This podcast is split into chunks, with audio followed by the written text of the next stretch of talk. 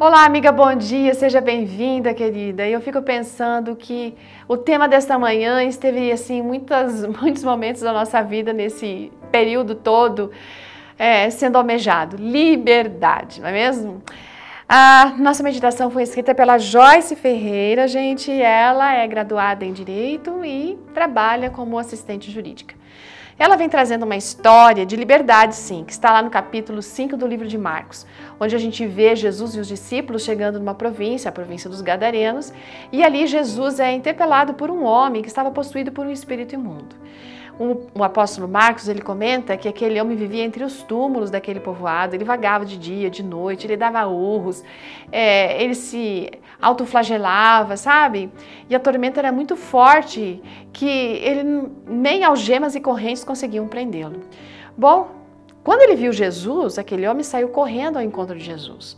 No íntimo dele, ele sabia que Jesus era um libertador e poderia fazer com que ele se ficasse livre daquela, daquele espírito que o atormentava. Então ele se prostrou diante do Redentor, né? E, e naquele momento, Jesus, que conhece todas as coisas, ele sabia que ele estava olhando muito mais para um homem que estava sujo. Não, ele estava olhando para um homem que tinha realmente o desejo de ser livre do pecado.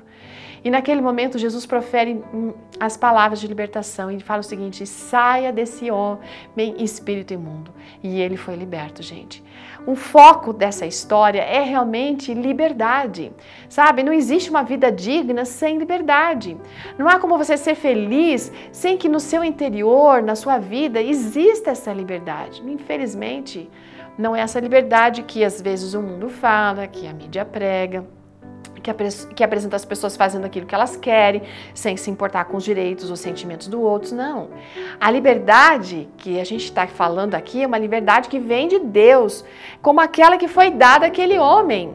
Essa liberdade que vem do céu é uma força, é uma força muito poderosa, sabe? E veja, o sentimento de ser livre é algo que transcende o nosso entendimento, o entendimento humano. O gadareno, ele experimentou, ele viveu essa libertação que foi proclamada no texto de hoje, né? Que está aqui. Ora, o Senhor é espírito e onde está o espírito do Senhor, ali a liberdade. Amiga, é em Jesus que nós encontramos a liberdade em relação à ansiedade, em relação ao medo, à fraqueza, à agitação, o pecado, não importa o que seja. Que esse Espírito Santo de Deus apite em você hoje e conceda a você a verdadeira liberdade que você precisa, a liberdade do pecado.